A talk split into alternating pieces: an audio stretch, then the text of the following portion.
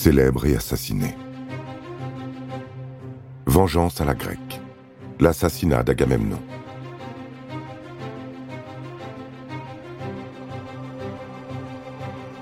Agamemnon, un nom puissant, royal, qui vous évoque sans doute des souvenirs de mythologie grecque.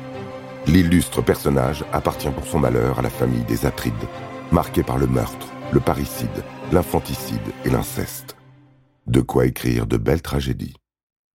Agamemnon, roi de Mycène, a épousé Clytemnestre, la veuve de Tantale qu'il vient de tuer.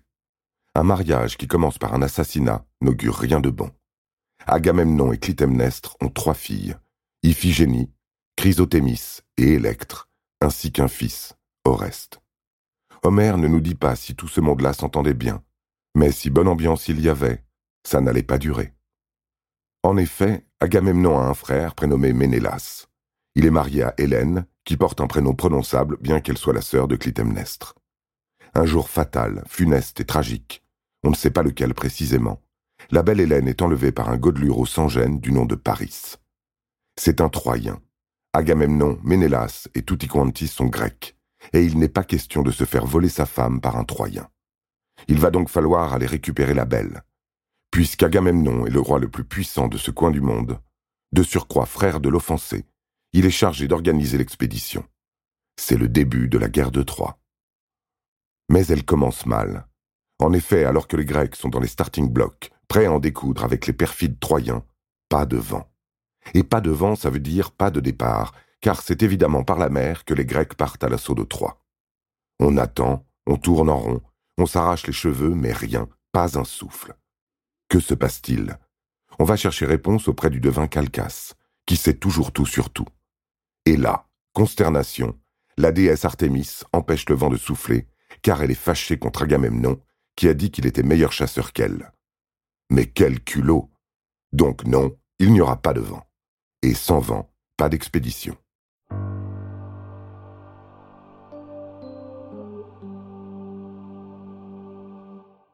Notre Agamemnon est bien embêté. Que faire? Eh bien, on retourne interroger le devin Calcas, qui sait toujours tout sur tout. Et là, consternation, la flotte grecque ne pourra prendre la mer pour secourir la belle Hélène que si Agamemnon sacrifie sa fille Iphigénie à la déesse Artémis. Agamemnon n'est pas d'accord tout de suite. Il sait que Clytemnestre va lui faire une scène en apprenant ça. Mais bon, à la guerre comme à la guerre, le roi organise le sacrifice de sa fille chérie. Apparemment, la mort d'Iphigénie règle le problème puisque le vent se lève à nouveau et que la flotte peut faire voile vers l'Asie mineure. En fait, Artémis a eu pitié d'Iphigénie et l'a secrètement sauvée. Après dix ans de guerre de Troie et bien des péripéties, Agamemnon rentre chez lui en vainqueur, fier et un peu fatigué tout de même. Il se reposerait volontiers de ses années de combat. Il arrive à Mycène, bras dessus, bras dessous, avec sa maîtresse, Cassandre. Elle a beau le prévenir que ça ne va pas bien se passer, il ne la croit pas. Dommage. Car ce n'est pas le repos qui l'attend à la maison mais sa femme Clytemnestre, qui depuis son départ a pris un amant, Égiste. Malgré le temps passé et l'amant dans son lit, Clytemnestre en veut toujours autant à Agamemnon d'avoir fait tuer sa fille. On la comprend. Elle charge donc son amant de tuer son mari au cours d'un grand banquet qui suit le victorieux retour de la flotte. L'amant s'exécute, ou plutôt, il exécute le mari. Et Cassandre aussi, pour faire bonne mesure. Les cris du roi et de sa maîtresse résonnent dans tout le palais, mais qu'importe, Agamemnon mort, Clytemnestre est vengé. La voilà qui s'installe sur le trône de Mycène, prête à couler des jours heureux. L'histoire ne s'arrête pas là, car chez les Atrides, la vengeance n'a pas de fin. Oreste tue sa mère et son amant pour venger son père.